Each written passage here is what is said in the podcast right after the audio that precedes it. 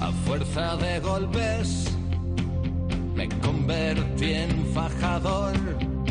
No espero a nadie. Ya no espero a nadie. Buenas noches. A propósito de Diego Méntrida, el atleta de triatlón madrileño que dejó pasar en la línea de meta a un rival que había tropezado, decía yo ayer que ha habido otros deportistas que han tenido gestos semejantes. Telegráficamente voy a recordar solamente a cinco, podrían ser muchos más. Uno, en la Olimpiada de Berlín, el alemán Lutz Lenk ayudó a Jesse Owens sobre el sitio exacto que debía pisar para no hacer un salto nulo. Así Owens ganó otra medalla de oro. Desde entonces fueron los mejores amigos. 2. En la Liga Premier 2001, el portero Paul Gerard del Everton salió a despejar, sufrió un golpe, se quedó lesionado en el suelo.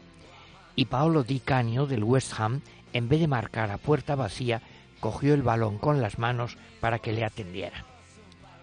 3.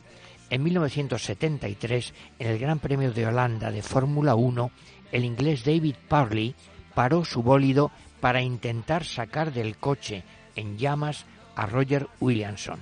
No consiguió salvarlo. 4.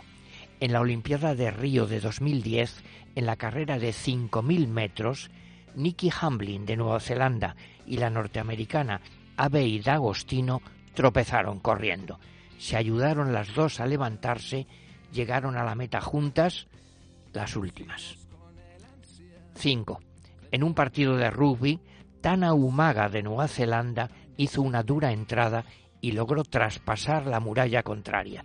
Cuando iba a alcanzar la línea, vio a un rival, Colin Jarvis de Gales, tendido en el suelo y se paró sin marcar el tanto. Por hoy basta con estas cinco historias. Hay muchas semejantes, muchas más en España y fuera de España. Gracias a Dios. Sean famosos o no, todavía quedan muchos deportistas ejemplares.